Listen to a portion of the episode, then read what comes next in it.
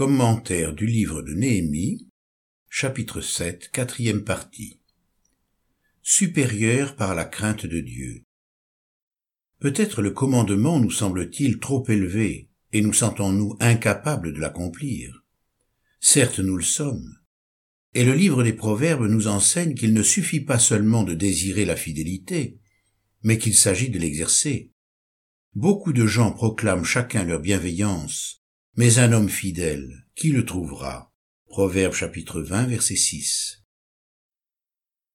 Lorsque nous avons considéré à la lumière de l'écriture tout ce qu'implique la fidélité, et que nous avons été placés devant des hommes de Dieu exemplaires, un profond sentiment d'incapacité nous envahit au moment où nous nous engageons dans cette voie de la fidélité.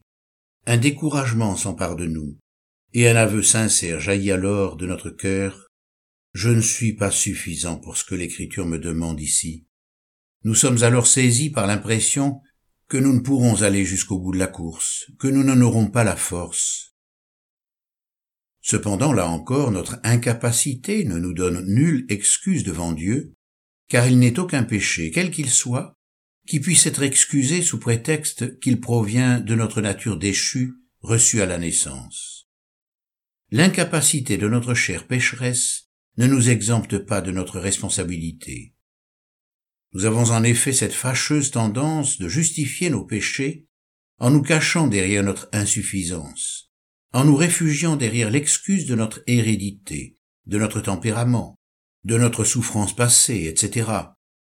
Mais aucune excuse ne tient devant Dieu, d'autant qu'il nous a choisis malgré ce que nous sommes. Dieu sait que nous sommes capables de traîtrise car je te connaissais comme un grand traître, et dès le sein maternel on t'a appelé criminel. Ésaïe chapitre 48 verset 8. Mais tout en sachant ce que nous sommes, il ordonne que nous soyons fidèles. Sois fidèle jusqu'à la mort, et je te donnerai la couronne de vie. Apocalypse chapitre 2 verset 10. La loyauté est une exigence de Dieu, une vertu qu'il désire trouver en chacun de ses enfants. Et c'est précisément dans cet ordre de Dieu que se trouve notre salut, ainsi que l'espoir de pouvoir devenir fidèle. L'homme qui pense pouvoir être fidèle par lui-même fera l'amère et cuisante expérience de l'apôtre Pierre avant sa conversion. Pierre lui dit, Quand tous trouveraient une occasion de chute, moi pas. Et Jésus lui dit, En vérité, je te le dis, aujourd'hui, cette nuit même, avant que le coq chante deux fois, toi tu me renieras trois fois. Mais Pierre affirmait plus fort, Quand il me faudrait mourir avec toi, je ne te renierai point. Et tous disaient de même. Marc chapitre 14 versets 29 à 31. Simon, Simon, Satan vous a réclamé pour vous passer au crible comme le blé, mais j'ai prié pour toi, afin que ta foi ne défaille pas. Et toi, quand tu seras revenu à moi, c'est-à-dire quand tu seras converti, affermis tes frères. Seigneur, lui dit Pierre, je suis prêt à aller avec toi en prison et à la mort. Et Jésus dit, Pierre, je te le dis, le coq ne chantera pas aujourd'hui que tu n'aies nié trois fois de me connaître. Le Seigneur se retourna et regarda Pierre, et Pierre se souvint de la parole que le Seigneur lui avait dite. Avant que le coq chante aujourd'hui, tu me renieras trois fois. Il sortit, et dehors, il pleura amèrement. Luc chapitre 22 versets 31 à 34 et 61 à 62. Avant son retour à Dieu, Pierre ne croyait pas la parole que Jésus lui avait dite. Il a fallu sa défaite pour le conduire à une crainte respectueuse. Le Seigneur désire nous amener dans cette même disposition de cœur. La crainte de Dieu, c'est la peur de lui désobéir, de l'offenser, de lui déplaire. C'est aussi le désir de lui rendre l'amour qu'il nous a donné, l'élan d'un esprit filial, à l'exemple de Christ, qui respirait dans la crainte de Dieu. Chapitre 11 verset 3. La crainte de Dieu nous contraint de l'intérieur à répondre à son exigence divine. La conscience du chrétien, touchée par l'Esprit de Dieu et par sa parole, ne peut le laisser oisif. Elle le stimule et l'entraîne au contraire dans un zèle actif. Une force est communiquée à celui qui s'imprègne de son devoir et se laisse conduire dans ce zèle par lequel il fait tous ses efforts pour que fructifie en lui l'œuvre de la foi. Faites tous vos efforts pour joindre à votre foi la vertu, à la vertu la connaissance, à la connaissance la maîtrise de soi, à la maîtrise de soi la persévérance, à la persévérance la piété, à la piété la fraternité, à la fraternité l'amour. En effet, si ces choses existent en vous, et s'y multiplient, elles ne vous laisseront pas sans activité ni sans fruit. 2 Pierre chapitre 1 versets 5 à 8 L'épître de Jacques précise quelle doit être notre attitude à cet égard. Celui qui a plongé les regards dans la loi parfaite, la loi de la liberté, et qui persévère, non pas en l'écoutant pour l'oublier, mais en la pratiquant activement, celui-là sera heureux dans son action même. Jacques chapitre 1 verset 25.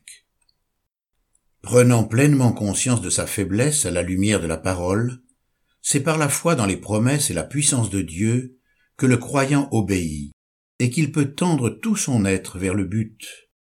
Si vous vous décidez pour l'obéissance, vous mangerez les meilleures productions du pays.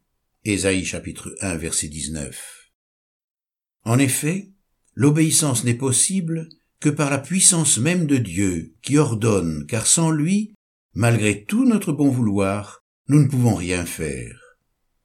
Josué dit au peuple, Vous ne pourrez pas servir l'Éternel, car c'est un Dieu saint, c'est un Dieu jaloux, il ne pardonnera pas vos crimes et vos péchés. Lorsque vous abandonnerez l'Éternel, et que vous servirez des dieux étrangers, il se retournera pour vous faire du mal, et il vous exterminera après vous avoir fait du bien. Le peuple dit à Josué, Non, car nous servirons l'Éternel. Josué dit au peuple, vous êtes témoin contre vous-même que c'est vous qui avez choisi l'Éternel pour le servir. Ils répondirent, Nous en sommes témoins.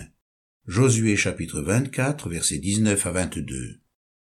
Nous ne sommes heureusement ni livrés à notre libre arbitre, ou à notre seule bonne volonté, ni abandonnés à nous-mêmes.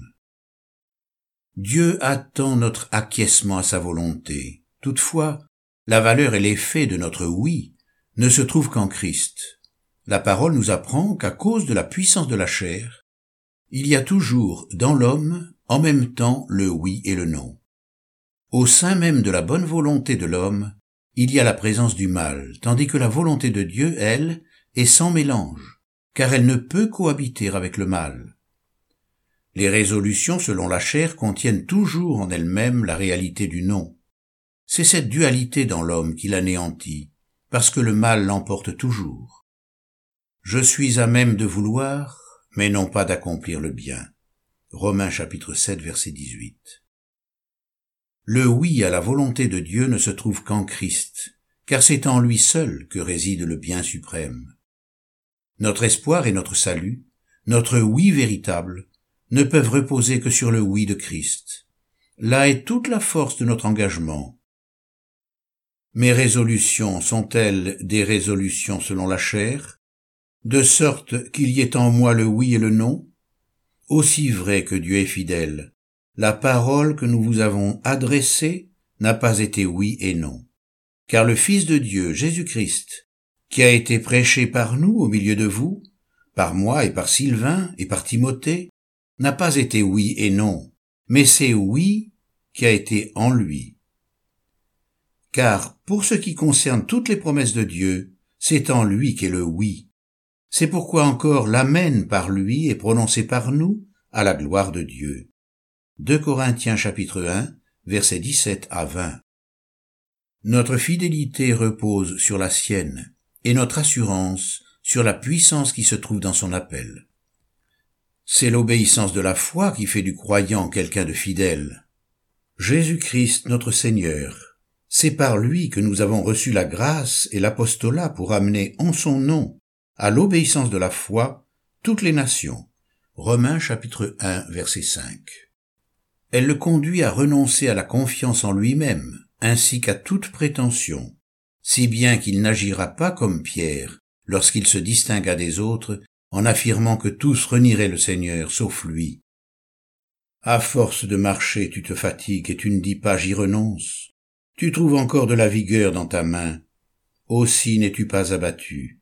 Ésaïe chapitre 57 verset 10. Par la grâce qui m'a été donnée, je dis à chacun d'entre vous de n'avoir pas de prétentions excessives et déraisonnables. Romains chapitre 12 verset 3. Le chrétien fidèle reconnaîtra en lui la possibilité d'une telle trahison, et cela le poussera à recourir à la prière et à implorer le secours de Dieu. Car dans le sentiment douloureux qu'il ne pourra jamais parvenir à être pleinement fidèle, il craindra d'enfreindre le commandement et se livrera au Seigneur dont il est dit, Celui qui vous a appelé est fidèle, et c'est lui qui le fera. 1 Thessaloniciens chapitre 5 verset 24 L'apôtre Paul reconnaissait que sa fidélité était une grâce de Dieu.